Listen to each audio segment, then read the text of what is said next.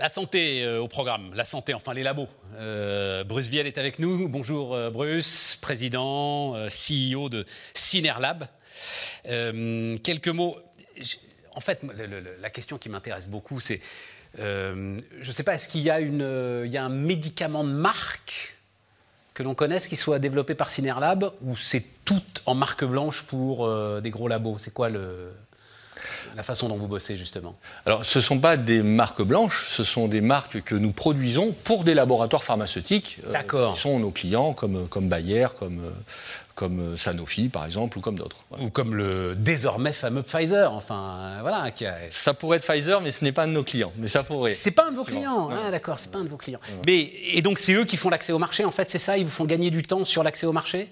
Alors en fait, nous, nous sommes des sous-traitants. Ouais. sous-traitants. Donc, c'est-à-dire que les clients vont nous confier une partie de leur développement, par exemple, développement pharmaceutique. Donc, on va faire des productions de l'eau clinique, euh, euh, des, des, formulations et autres. Donc, ça, c'est une partie de notre activité. Et une autre partie de notre activité, c'est la production. Donc, c'est-à-dire qu'une fois qu'on a développé, euh, on peut produire les médicaments sur, sur certains de nos process que, que l'on connaît bien. Mais et une fois qu'on les a produits, en fait, on les envoie à nos clients qui, eux, ensuite les vendent aux pharmacies et, les distribuent. Donc tu n'as pas à proprement parler de recherche-développement sur les molécules Non, nous ne faisons pas de recherche et de développement sur les molécules. On va dire hormis quand on fait de la galénique. La galénique, c'est-à-dire quand euh, le client va nous fournir euh, un principe actif que lui-même aura trouvé, développé ou autre, et nous, on va chercher les ingrédients à mettre autour de ce principe actif pour en faire un médicament, que ce soit par exemple une forme solide comme un comprimé, une forme liquide comme un, sirop ou une forme injectable par exemple. C'est intéressant. Donc le rendre consommable, la façon dont euh, le patient va pouvoir consommer ce... Voilà, la façon dont il va l'utiliser, on va dire. Voilà. Bon, marché français, c'est-à-dire, moi j'ai entendu partout, là, depuis deux ans, qu'il n'y a plus de compétitivité euh, pour euh, la fabrication pharmaceutique sur le marché français. Et il y en a encore un peu, visiblement, alors Alors oui, on, est, on, est, un, on est un des acteurs euh, majeurs de la sous-traitance pharmaceutique en France. On doit être parmi les, les, les, dix premiers, on va dire. C'est quoi le chiffre d'affaires? On a une idée du chiffre d'affaires? Alors on est à 150 millions d'euros de chiffre d'affaires cette année. on a six sites industriels, cinq en France et un en Espagne et euh, nous délivrons euh, des médicaments. Alors nous avons une particularité, c'est que nous on est spécialisé sur les petites et les moyennes séries, on est agile et on est spécialisé sur des niches. Et donc euh, on a un panel de 250 clients à peu près. et on a, on a plus de 1000, 1000 typologies de, produits, quoi, quelque part. Qu'est-ce qui fait cette. enfin, c'est quoi votre atout, justement? C'est quoi une niche? Ça veut dire que c'est un médicament particulièrement complexe? À fabriquer Qu'est-ce qui fait une niche, une petite série? Alors ça peut être des, médicaments particulièrement complexes à fabriquer. Euh, j'ai en exemple euh, une biotech qui est venue nous voir pour euh, maintenir une souche vivante après un procédé de lyophilisation donc qui est un procédé assez complexe. Donc on met la souche dans notre lieu, on développe le cycle de lyophilisation qui dure pratiquement 10 jours et la souche est maintenue vivante. Et ensuite on la renvoie au client pour pouvoir faire son travail. Donc euh, voilà, ça, fait partie de notre, de notre, de votre savoir-faire. Tout à fait. Donc euh, sur, euh, par exemple, des, de la biotechnologie, de la lyophilisation, sur ce que l'on appelle du multidose stérile, donc par exemple des sprays nasaux, des, des, des collyres pour les yeux, sans conservateur notamment. On est spécialisé un petit peu là-dedans. On est spécialisé dans, dans la production d'injectables lyophilisés stériles. Euh, voilà, donc on a, on a diverses niches comme ça. Et en fait, les clients viennent nous voir parce que nous sommes des spécialistes de nos procédés de fabrication. Et on est capable de, développer avec eux des solutions euh, qui sont parfois complexes en fait. Et ça, ça veut dire de l'investissement permanent? Alors, de l'investissement permanent, on investit euh, euh, une dizaine de millions d'euros par an euh, dans, notre, dans notre groupe, parfois plus. là, on, sort d'une tempête dans laquelle. C'est pas mal pour. non, non, mais attends, parce que 147 millions d'euros de chiffre d'affaires, investir une dizaine de millions d'euros par an, c'est pas mal. Parce que, enfin, moi, encore une fois, j'écoute ce que dit le, le, syndicat de l'industrie pharmaceutique. Les marges sont quand même très étroites sur, le, sur ce domaine d'activité, on est d'accord? Alors, les marges sont très étroites parce que nous sommes des, des sous-traitants euh, néanmoins, comme nous sommes positionnés sur des niches, nous arrivons un petit peu mieux à piloter, à piloter nos prix et nous apportons une vraie valeur ajoutée à nos clients. Euh, c'est sûr qu'il y a certaines typologies de produits que nous ne pourrions plus fabriquer euh, compte tenu justement du niveau d'investissement requis pour maintenir le bon niveau de qualité, euh, le bon niveau qu'on appelle des, bonnes pratiques de fabrication dans notre jargon en fait. on disait tout à l'heure, donc il n'y a pas de R&D sur euh, les molécules.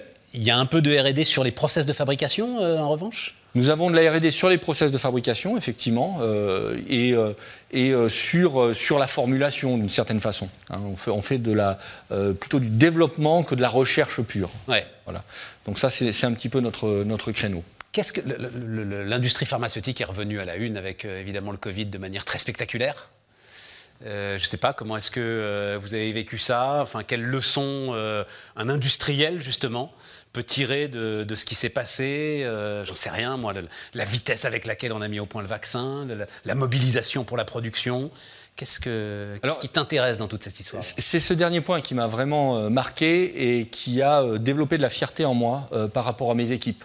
C'est-à-dire que dans la période où tout le monde se confinait, où il y avait quand même une peur générale de ce virus, tous mes collaborateurs, sans exception, sont allés travailler parce qu'en fait, ils avaient euh, d'une certaine façon le sens du devoir. Ils savaient que si les médicaments ne sortaient pas, il pouvait y avoir des problèmes de santé publique.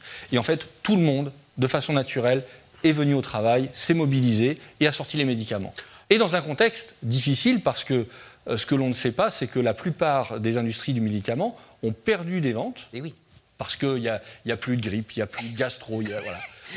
et, nous, nous étions dans une situation assez tendue, euh, dans laquelle notre activité a baissé, tous nos collaborateurs sont venus, euh, nous avons continué à nous restructurer, nous avons euh, poursuivi nos investissements, et là, nous avons un rebond, du coup, qui est, assez, assez fantastique, et nous sommes très heureux de cela. Et donc, c'est un vrai sentiment de fierté vis-à-vis de mes équipes. Sentiment de fierté double, parce que maintenant, c'est partout la souveraineté. Tout à coup, on redécouvre.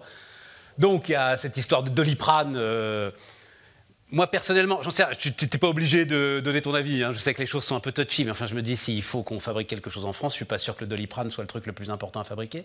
J'ai raison ou... Alors, je, pense qu'il y a beaucoup de médicaments qui sont importants euh, d'être fabriqués euh, sur notre territoire.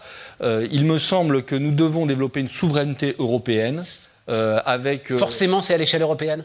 Je pense que. Est-ce qu'à l'échelle française, c'est trop petit Ce serait plus réaliste, à mon sens, à l'échelle européenne.